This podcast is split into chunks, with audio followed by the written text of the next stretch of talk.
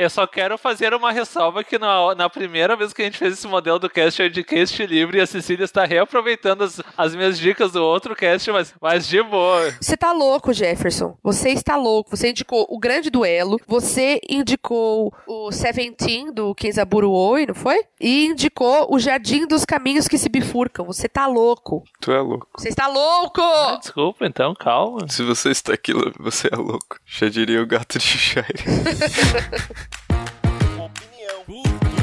Discussão, Recomendações, literatura, curiosidades. e muito mais. Está no ar mais um 30 Minutos, sua meia hora alucinógena de literatura.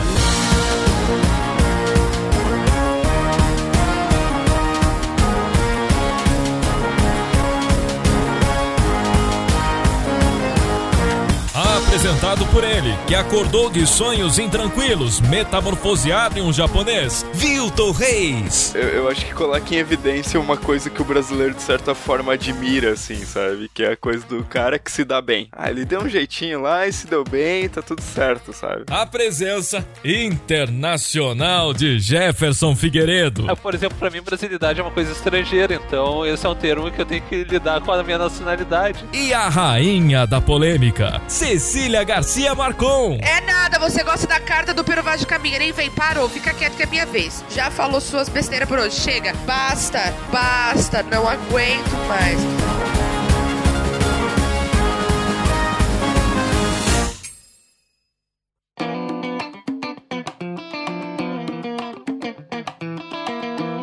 Testemunho ocular da história. Alô, alô. São 20 horas e 25 minutos. Alô, alô, alô. O maior jornal do país. O chafariz que deveria ter sido acionado às 11 horas da manhã não foi. Alô, alô. Não foi. O alô. O sol, o concreto, tem filipização de regras absurdas. Neste momento, os adeptos do culto a Iemanjá começam a ocupar as praias da cidade. E no podcast de hoje nós vamos fazer mais uma booklist, aí um formatinho novo, 2017. Criado pela Cecília, aquelas que faz questão. E aí nós, hoje nós vamos falar de brasilidade, um tema que... Isso! Opa, desculpa.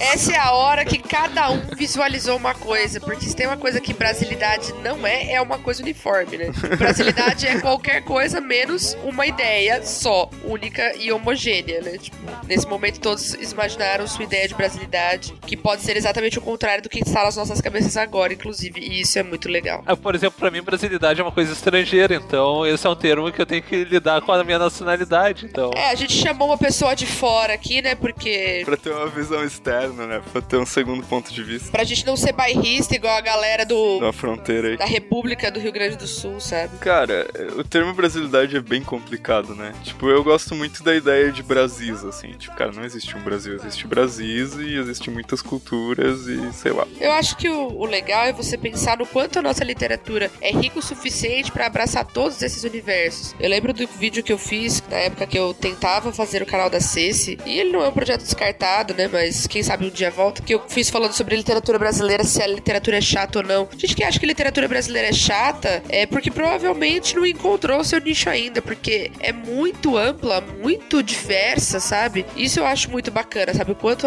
a, a produção artística apresenta a possibilidade de é, retratar todas essas facetas, ou muitas dessas facetas, que compõem o país tão heterogêneo quanto o nosso, né? Um país tão grande e heterogêneo, assim. Eu acho divertido quando o pessoal fala assim de brasilidade, porque, por exemplo, nós temos três pessoas de três estados diferentes aqui. A Ceci é de São Paulo, o Vilto é de Santa Catarina, mais especificamente de uma cidade bem alemã, que é Blumenau, que já tá no nome, e eu sou de Porto Alegre, o que já é tipo. A gente tem três visões de Brasil bem diferentes. No último cast a gente tinha a Ju, que é do Rio de Janeiro, que é a ideia de brasilidade. Rio de Janeiro, pessoal malandro, Cristo Redentor, praia. Provavelmente a gente tem gente que escuta, sei lá, do Amazonas, do Acre, de Pernambuco. E cada lugar a gente tem uma ideia de brasilidade que eu não sei se o pessoal concorda, mas a gente fica 50% na brasilidade regional e 50% a gente compra aquela ideia de grande brasilidade de alguma forma. De alguma forma a gente sempre encontra essa grande brasilidade, assim, que é os estereótipos da onde a gente mora. Mas também tem o regional e sempre fica nesse meio termo. E eu acho isso divertido de um lugar que nem o Brasil. Porque a gente tem tanta cultura externa, sei lá, tipo, uma meia dúzia de culturas africanas diferentes que acabaram se misturando por, de uma forma forçada. A gente tem mais umas 5, 6 culturas europeias, cultura indígena à vontade. Tipo, tu mistura tudo isso, aí tem a cultura de fronteira. Por exemplo, a gente esquece, mas a Bolívia faz fronteira com Acre e aqui no Rio Grande do Sul tem o Uruguai. E vai misturando isso, vai misturando evolução histórica, etc. E eu acho divertido chegar nessa discussão porque nunca leva a lugar nenhum.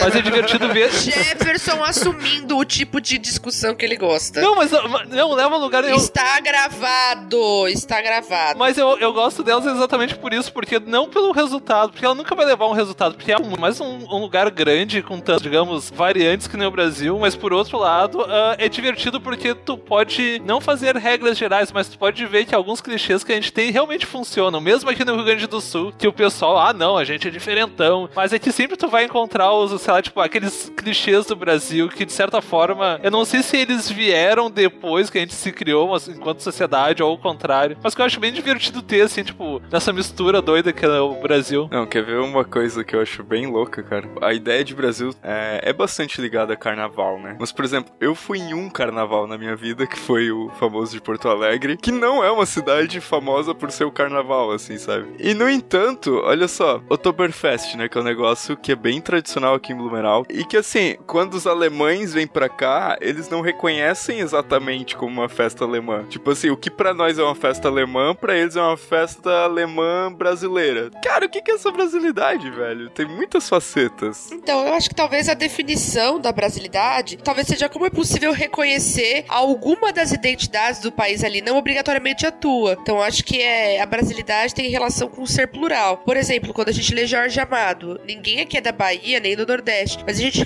consegue reconhecer ali traços de brasilidade, que a gente consegue reconhecer traços da identidade de um outro local que interage com aquele contexto, que produz, que reproduz aquele contexto e assim por diante. Então acho que talvez a brasilidade esteja nesse reconhecimento. Pra mim, brasilidade vem de uma, da, daquilo que eu falei de estar dentro e fora ao mesmo tempo, desse, dessa ideia de sistema cultural. Tipo, tem lugares que tem umas culturas assim, que elas meio que tentam se impor com mais forte. Tipo, sei lá, a cultura gaúcha, a cultura carioca, a cultura nordestina de alguns estados específicos, assim, tipo, Pernambuco tem uma cultura regional muito, muito forte, mas ao mesmo tempo também sempre convive de certa, de uma forma bem harmoniosa com, essa, com o clichê nacional. E tu sempre tá nos dois ao mesmo tempo. E eu acho que é esse estar e não estar nos dois lugares ao mesmo tempo que cria essa cultura nacional. E porque, como a gente tem várias origens também, dá pra fazer tantas variáveis que, tipo, às vezes, caralho, meu, tipo, eu já fiz 50 variações e ainda tem mais um milhão pela frente. Porque tem as misturas de cultura, é, a conexão, cultura que pega um, um emprestado do outro, ou por razões sociais ou históricas, tipo, Vamos falar de livros agora? Livros que exemplificam essa brasilidade que não pode ser definida. Olha que louco, cara. Então vamos começar. Jefferson queria começar indicando o livro. Lembrando, né, que aqui a ideia da booklist é sete livros para lerem em uma semana. Sete livros, ou contos, ou poemas. Sete peças literárias, vamos dizer, né? A minha recomendação é o primeiro documento que a gente tem sobre o Brasil. Então, se vamos falar do Brasil, vamos falar da primeira coisa, que é a carta do Pero Vaz de Caminhos. Ah, não, Jefferson, puta que pariu, ninguém merece, velho. Não, sério, eu acho super legal ler, porque normalmente quando a gente fala, a gente pensa, bah, Nossa, gente, ignorem o Jefferson, a gente vai dar oito, tá? a carta do Pero Vaz de Caminhos, tipo, bah, que bagulho chato. Gente, você, a maioria do pessoal nunca leu, porque é muito engraçado. Primeiro, é o primeiro caô que a gente dá sobre o Brasil, porque tem tanta mentira naquela carta sobre o que é o Brasil, que o Brasil, da sua origem, já é uma grande mentira. E as pessoas ficam chocadas hoje. Não, as pessoas mentem. Meu, o cara é o responsável de mandar um recado pro rei. Ele, ele cria umas fantasias, mas ele, tipo, ele tá mentindo e não mentindo. Ele diz, eu não vi ouro, mas eu acho que tem ali. Mas tem uma coisa que eu acho muito foda, que é o motivo. São 15 páginas, gente. Vale muito porque tem uma palavra que aparece cinco vezes, que é a palavra vergonhas. Vergonhas falando sobre genitálias dos índios. E eles falam muito sobre os índios, sobre seus hábitos. E tem uma frase que eu acho muito, muito divertida, que o Perovaz tá descrevendo as vergonhas das índias. Ele fala como elas são inocentes, porque elas andam nuas e elas não têm medo disso. Imagina um português, três meses no oceano, 15 camadas de roupa, suando,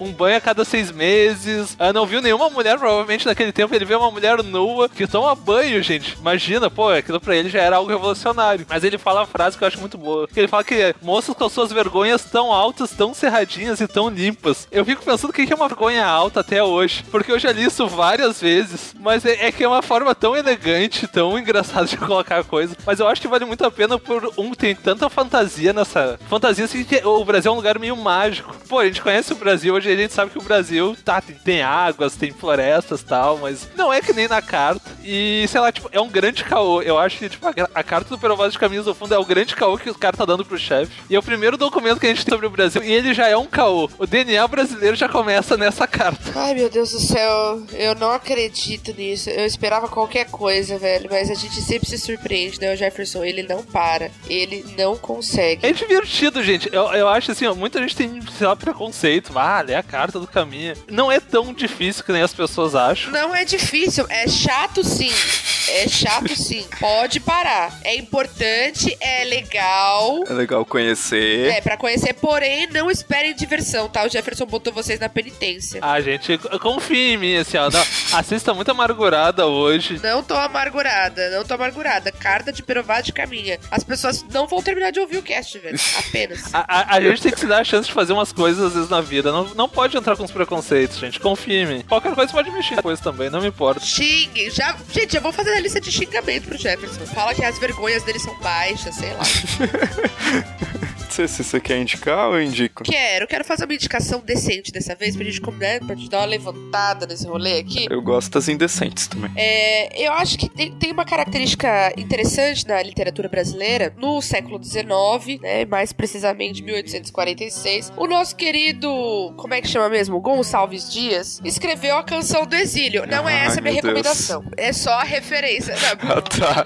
Eu ia dizer, pelo amor de Deus, né, cara? Vamos tirar o pó dessas indicações aí, tá louco? A minha rinite já tá atacando. A, a- a minha melhor lembrança da canção do exílio era da lei dos senos, da lei dos coceiros, que o professor usava o ritmo da canção do exílio pra falar: é, Minha terra tem palmeiras, anticano sabiá, seno A, cosseno B, seno B, cosseno A. Eu não tenho nem ideia do que isso significa, mas está grudado na minha memória. Veja como é uma coisa capciosa, não é mesmo? Guarda informação, porém sem função. No entanto, esse poema ele gerou um grande é, número de releituras e de outras formulações de canções do exílio. Se vocês buscarem músicas que música, é, letras de música ou poesias que tratem de exílio, vocês vão ver que existe um universo. Por que, que eu tô citando a coisa do exílio? E eu vou chegar em um específico pra vocês lerem essa semana. Eu acho que dá pra pensar em um dia dessa semana que for fazer a booklist, caçar essas coisas e ver o quanto que o brasileiro, quando tá fora, ele se lembra da terra de uma maneira doce. Ele se lembra da terra de uma maneira carinhosa, afetuosa, talvez muito melhor do que ela realmente seja. E isso é uma coisa que é muito presente, sabe? Uma música, eu acho que a música é do. é- não sei se é do Chico ou do Caetano agora. Felicidade foi-se embora e a saudade do meu peito ainda mora, tal, não sei o quê. Que é da época da ditadura. É um exemplo de música que se trata ali, que tá próxima dessas, dessas tantas canções do exílio que existem. Pessoalmente, a minha favorita é a do Murilo Mendes. Vocês conhecem? É a, é a das laranjas, né? Sim, eu vou ler só. Essa é a minha preferida, porque, tipo, é, É aquilo nada, você brasileiro. gosta da carta do Pero Vaz de Caminha, nem vem, parou, fica quieto que é minha vez. Já falou suas besteiras por hoje, chega. Basta, basta, não aguento mais. Minha terra tem macieiras da Califórnia, onde cantam gaturamos de Veneza. É assim que começa. É, acho que dá pra, tipo, ir lá, ler o... o- dar uma lembrada no, no- na canção do exílio do Gonçalves Dias, caçar umas outras, mas eu realmente recomendo que vocês leiam a canção do exílio do Murilo Mendes. Murilo Mendes é puta poeta, poeta incrível, sabe? Eu gosto muito do Murilo Mendes. Meu brode, eu gosto muito dele, meu chapa. Bebo com ele toda sexta. É, o Jefferson tá querendo desqualificar a minha escolha porque ele escolheu o Perovado de Caminha e ele tá querendo ver se outra coisa vai ser pior do que ele Eu falou. gosto dele. Ele eu... tá envergonhado, ele tá, ele tá arrependido, tá, gente? Ai, eu tô muito arrependido, gente. Estou morrendo, chorando lágrimas, porque a Ceci tá me xingando mais uma vez, gratuitamente. A gente sabe que sim. Aí eu- eu acho que, a, que, que essa canção do exílio ela tem uma, uma coisa jocosa também, sabe? Brincalhona, que tira um sarro, que é outro traço, além do exílio, que é o traço que eu selecionei primeiro, é o pedaço de do humor, né? A gente brinca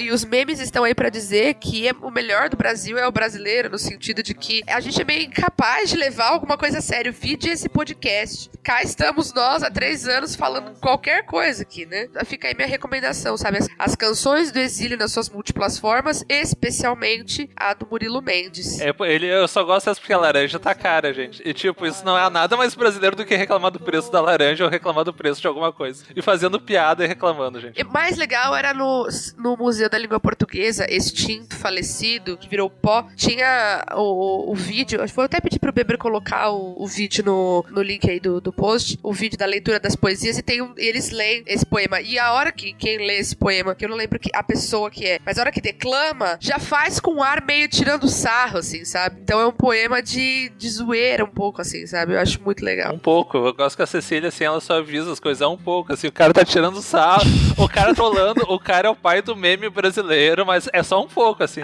Os últimos dois versos. Ai, que me dera chupar uma carambola de verdade e ouvir um sabiá com santidão de identidade. É fantástico, cara, é fantástico. Leio. Então tá, minha vez? Minha vez? Ai, Vilto, eu não sei se eu tenho forças. Ah. Eu vou indicar só livros contemporâneos. Então eu vou começar com Luiz Rufato. Livro não dá, livro não dá, você sossega. Você tá furando a pauta. Ah, dá sim. Não, não, não, não, peraí. Eles eram muito cavalos. Tem 100 páginas, tem capítulo que tem duas linhas, Ceci. Gente, que absurdo. O cara tá querendo dar 100 páginas pra um dia. O Vilto é ridículo, velho. Gente, tem, tem, tem feriados à vontade por aí, então. É, na verdade, essa semana que a gente tá gravando o podcast não vai sair. Então, na outra, no dia do trabalho, vocês podem ler Eles Eram Muito Cavalos. Não, cara, Eles Eram Muitos Cavalos é tipo um livro que eu acho que, sei lá, ele parece que registra muitas vozes contemporâneas, assim. Ele é um romance, tipo, totalmente polifônico. Olha, olha que palavra bonita. Nossa, como estamos ostentando hoje. Bakhtin, nesse momento, está se revirando no, no seu túmulo na Sibéria, porque provavelmente foi morto lá, então. Ah, zoeira verdade, zoeira verdade. E tipo, cara, ele tipo tem desde previsão do tempo até tipo leitura de signo é, diagramado em forma de poema, o que eu acho espetacular. Até tipo, sei lá, um, sei lá, um conto assim escrito do jeito mais tradicional que existe assim. Uma mistura de textos, de vozes urbanas, de pessoas trabalhando. Mais massa do Rufato é que ele registra, ele faz esse registro da literatura das classes mais baixas assim. Sei lá, eu, eu, eu não vejo tantos livros assim que foquem nisso, sabe? E eu acho que o Rufato vem com essa tradição assim. Sei lá, eu acho que é uma puta indicação pra mostrar o que que é o brasileiro hoje assim. Exemplifica bem assim. Alguém já leu esse livro? Não, mas eu quero ler bastante. Eu uma vez eu ia ler Você e... quer ler ele bastante? Você quer, tipo, ler várias vezes? Ah. Não, eu quero ler ele porque várias pessoas falaram bem e...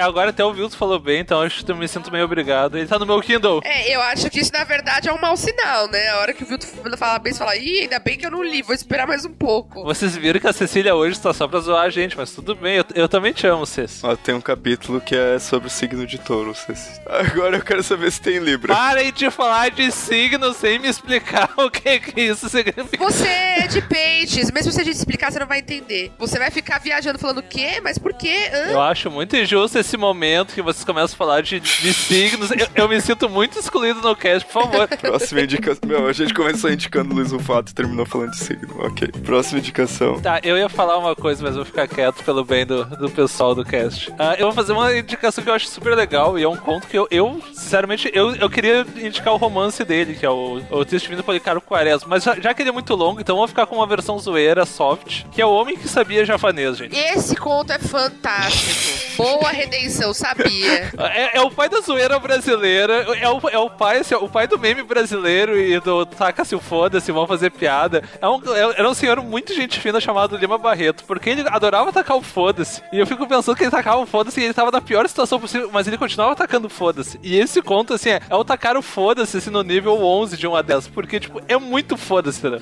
O homem que sabia javanês é basicamente um cara do Rio de Janeiro que tá muito fodido na vida, mas ele é meio metido a intelectual e ele conhece umas pessoas meio metidas a intelectuais. Isso não é outro, é outro país, não é o Brasil de hoje, isso não acontece mais, tá, gente? Não se preocupe. Aí surge um, ca surge um cara, um senhorzinho, que ele tem um livro, e o livro está em javanês. E o cara, tipo, pá, eu preciso ganhar grana, entendeu? Eu vou ler esse livro pro velho e ele começa a estudar javanês e não dura 30 segundos. Só que ele vê que ele não vai aprender javanês pra ler um livro, porque, tipo, não, opa, vou, eu vou aprendendo. Mas ele começa a meio que mentir, a inventar umas histórias. Só que isso vai fazendo ele ficar muito importante. E eu não vou contar o resto, porque, tipo, é tão bizarro, mas é tão foda, é tão meme. Eu, sério, se eu pudesse escolher um texto assim pra ser um meme da literatura brasileira, eu escolheria esse. Ou talvez o Triste Fim de Policarpo Quaresma, que os dois é muito assim, olha, vocês acham que o Brasil tem futuro? Ó, então eu vou mostrar o Brasil pra vocês aqui, ó. Toma o Brasil. Toma essa porcaria que é de vocês, gente. Toma essa merda aqui, ó. E tu tá aqui, ó. Tu tá aqui, ó. Não, não é assim. Ó, tu tá aqui, ó, seu filho da puta. Ele faz mais ou menos isso. E é foda pra caralho, mano. Eu tive um amigo uma vez que deu uma definição excelente pro, pro homem que, que sabia javanês. Se a, a roupa nova do imperador fosse adaptada pro Brasil, seria o homem que sabia javanês, entendeu? Não, e tipo, eu, eu acho que coloca em evidência uma coisa que o brasileiro, de certa forma, admira, assim, sabe? Que é a coisa do cara que se dá bem, sabe? O cara que, ah, ele deu um jeitinho lá e se deu bem, tá tudo certo. Jeitinho? Jeitinho, porra! Ba- Ele é o pai do jeitinho brasileiro, cara. Ele deu o dibre em todo mundo. E, na- e no momento que ele ia tomar no cu legal, porque ele ia tomar no cu legal, assim. O cara é, t- o cara é muito, por exemplo, porque ele tem um rabo virado pra lua, assim, com o cu aberto, de tanta sorte. que Nossa tem. senhora, que ser horrível. Pô, mas isso, ó, mas isso é ser brasileiro, gente. Nossa. E no fim, de, um- de uma forma meio mágica, tu vai dizer que não é assim. No fim, no Brasil, se a pessoa se dá bem, é meio uma forma meio mágica, sei lá, tipo. É, tipo, o João Grilo que ressuscita, tá ligado? Tipo, só Jesus e João Grilo ressuscitaram, né? Ok, vai, Ceci, vai, Ceci. Depois dessa. Eu gostaria de indicar, aí é um autor pra vocês caçarem as crônicas dele e ficarem lendo na internet, porque são divertidíssimas, são muito gostosas de ler, e especificamente as crônicas que falam sobre futebol. Quem eu vou indicar? Nelson Rodrigues. Nelson Rodrigues, ou o criador da expressão Fla-Flu. Nelson Rodrigues, pra quem não sabe, ele era Não, pera aí. A Cecília acabou de dizer isso. Meu pai gritou gol do Fluminense. Olha só, hein? Vi na mesma hora. Ai, meu pai eterno. O Nelson Rodrigues, pra quem não sabe, era torcedor doente do Fluminense. Tem uma situação que ele tava comentando, uma, um lance de uma, de uma partida que tinha sido um gol ilegal e ele tava dizendo que não. E aí veio o replay, né? Isso já mais pra frente. Veio o replay e aí mostrou que, putz, realmente o gol tinha sido ilegal tal. E aí ele falou assim: ah, o replay tá errado também.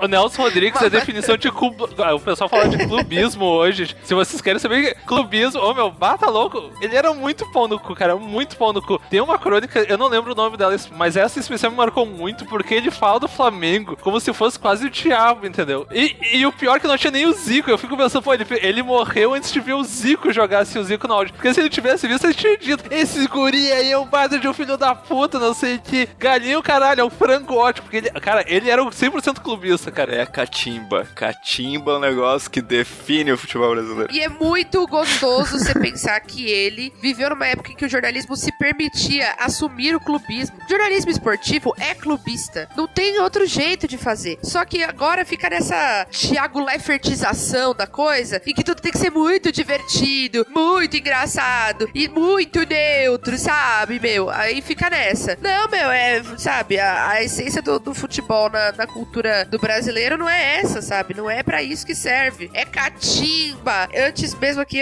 meu time tá, tá nas últimas, gente. E eu assisto pra secar o time dos outros, entendeu? É assim que funciona, assim. Quem curte o futebol. E aí que eu falei daquela coisa da identidade, se você, da brasilidade, se você se reconhecer em outra identidade. Mesmo quem não gosta do futebol, entende que é um componente até preocupante da formação da identidade nacional, né? Da, da brasilidade. Eu não gosto, eu acho uma bosta, acho vendido, acho corrupto. Cara, você tem toda a razão, é uma bosta mesmo, né? É foda o quanto que os caras ganham dinheiro, o quanto que é desviado, o quanto de recurso que é direcionado pra esse esporte e falta pros outros, o quanto que existe uma pressão ao futebol masculino, mas não existe ao feminino. É foda tudo isso. Mas é um elemento de associação direta a, a- a quem nasce no Brasil, sabe? Você, da mesma forma que o Vilton citou no começo, você pode não gostar do carnaval, você pode achar uma bosta, você pode achar o que você quiser, você pode apenas preferir ficar em casa, mas que é um elemento de construção da brasilidade é. Se é justo, se é alienação, se são as duas coisas, aí é um outro debate, mas a questão é que é um componente. E as crônicas do Nelson Rodrigues, então só de ter assim, ó, crônicas esportivas Nelson Rodrigues. Eu acho que é um universo interessante de explorar, porque muito se conhece do Nelson vestido de noiva, muito se fala do Nelson a vida como ela é, e se esquece às vezes um pouquinho do Nelson clubista, que é um Nelson Rodrigues muito engraçado e que se a gente ler com um certo senso de humor, a gente vai ver que ele nada mais é do que o nosso tio do pavê assistindo o Futeba no fim de semana, entendeu? É muito gostoso, assim. Então. Eu acho que é pior, sabe aquele cara que sempre vai dizer, tipo, vai dizer, por exemplo, teve jogo, a semana que a gente gravou jogo do Real Madrid, dois gols roubados, cara expulso e, ah, tipo, muito na cara dura, assim. Não, mas tu tem que ver que tu tá vendo pela perspectiva errada. Tipo, ele tá dizendo, meu time ganhou, foda-se, entendeu? Eu queria falar outra coisa sobre isso que a Ceci falou. Ele tem também crônicas que não são só sobre o Fluminense, e ele tem, e ele tem umas frases, assim, umas tiradas de futebol muito boas. E, por exemplo, ele tem uma que eu sempre lembro, que é, por exemplo, que ele fala que na criação do mundo, o Fla-Flu foi criado 40 minutos antes da criação do mundo, porque o Fla-Flu é tão foda que ele veio antes da criação do mundo, entendeu? E, ou senão ele falando do- da, da final de 50, de como ele lembra de ter ouvido pelo rádio. Mas aí, por exemplo, ele, pô, ele ficou triste com o 50 que a gente perdeu de 2x1 pro Uruguai no Maracanã. Se ele visse 7x1, cara, ele não ia fazer uma Nossa, crô- é, Ele não ia fazer crônica, ele ia começar assim, ó. Eu te com um livro a cada cone daquele campo, e a cada gol, e a cada choro do Galvão Bueno e aquele gurizinho do Take Field. Tem uma coisa que, que as pessoas as pessoas esquecem, às vezes, de mencionar sobre o Nelson, e eu quase que ia me esquecendo também, que é assim, o quanto o Nelson, ele é, como a gente tá dizendo, clubista e tal, mas ele tem um refinamento de linguagem impressionante. Tipo, ele não vai fazer igual a gente tá fazendo aqui, ah, vai a merda, vai fazer isso, faz aquilo. Ele vai usar um requinte linguístico pra elaborar a linguagem até nesse momento, assim, eu acho sensacional. Acho que é, é incrível, assim. Eu gosto muito de Leonelson Rodrigues por causa disso. assim, Entrar num no mundo que o cara produzia, o volume de coisa que ele produziu, porque pensa num cara que escreveu absurdamente, já falei sobre isso em outros casts, é um cara que faz a gente se sentir muito merdão, porque o dia dele tinha as mesmas 24 horas que o nosso, e a gente não produz 10% do que ele fazia. E ele tinha tuberculose e um problema sério de visão, e ele se recusava a usar óculos, então, tipo, Ele não tinha nem 10% do nosso pulmão e, e ele fazia muito mais do que a gente. enfim, é isso, gente. Leiam as crônicas esportivas do Nelson. Outra recomendação. E a minha segunda indicação pra essa lista, eu acho que o brasileiro, ele gosta, né? Então, A Casa dos Budas de Tosa. O cara indicou dois livros, velho. O Vilton, ele não entende a pauta nem a pau, gente. É. ah, não, mas dá pra ler num dia também, Cis. Dá pra ler tranquilinho aí. É, só se for num dia igual o teu, que você não quer passear, não quer sair, não quer fazer nada. Ah, sim. Aí você faz Ah, isso, sim. né? O negócio é ler o livro e começar de manhã e à noite botar em prática. Ai, gente, desculpa, ele tá descontrolado. Ah. E cara, pra mim, eu nunca vou esquecer de quando a narradora fala que, que não tem como levar a sério os americanos, porque é um povo que transa chamando por Deus e chamando por Jesus. Oh my god, oh my god. Jesus, Oh Jesus. Jesus God, Ai, Jesus. nossa, que relaxo. Cara, aquilo é o típico abuso brasileiro, tá ligado? Foda-se se eles são os primeiros do mundo, cara. Olha o que eles fazem quando eles estão transando. Meu pai eterno. Ai, cara, pra mim isso exemplifica o que é o brasileiro, cara. Tá bom, vamos pro próximo. Não, precisa, não tem muito o que falar, cara. Não precisa falar. Vai lá e lê. Ser feliz. Ser feliz. É. Apenas leiam, apenas vá e leia, né? É, eu gostaria de indicar uma mulher que vocês sabem que eu não gosto de ter listas sem mulheres, né? Mas dessa vez tem uma figura que eu acho mais importante no quesito brasilidade e que tem um livro bem curtinho, bem curtinho mesmo, que esse acredito que realmente dê pra ler um dia, que é o A Morte e a Morte de Quincas Perro d'Água, do Jorge Amado. Eu acho que o Jorge Amado merece entrar, ele, claro que ele tem uma produção gigantesca, mas é difícil achar uma produção do Jorge Amado que seja curta. tipo, as coisas do Jorge Amado são gigantescas, né? Tipo, são livros enormes. Tipo, você fala, eita, né? Não dá pra, pra ler em um dia, não. Tipo, mesmo se você der uma de vilto, acordar, não faz xixi, não faz cocô, não come, fica lá sentado só lendo, até dá escara na bunda, assim. Mesmo assim, não dá. É, mas A Morte e a Morte de Quincas Berro d'Água é bem curtinho e é fantástico, porque vai tratar de vários aspectos da, da brasilidade. Então, primeiro, o apego ao regional. Segundo, o retrato do tipo malandro, que é o Quincas. Terceiro, o amor pela farra, Vit Vilto e Jefferson, que são dois seres apegados na farra. Tá, né? Ah, tá. Eu vou dizer só isso, né?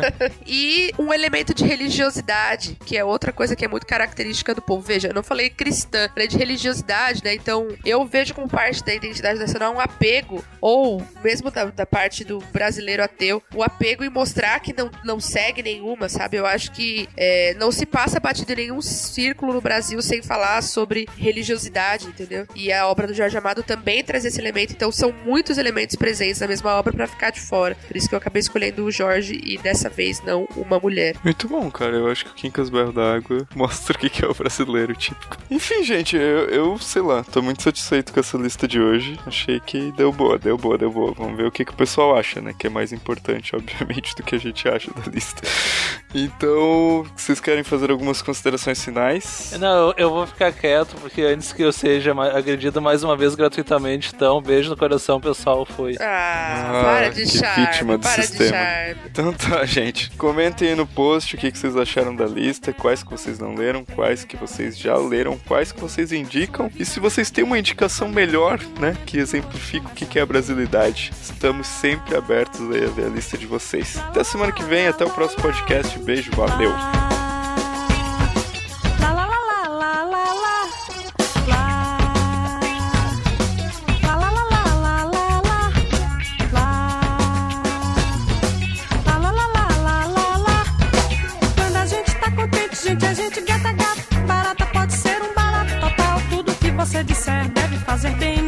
Você comer deve fazer mal. Quando a gente tá contente, nem pensar que está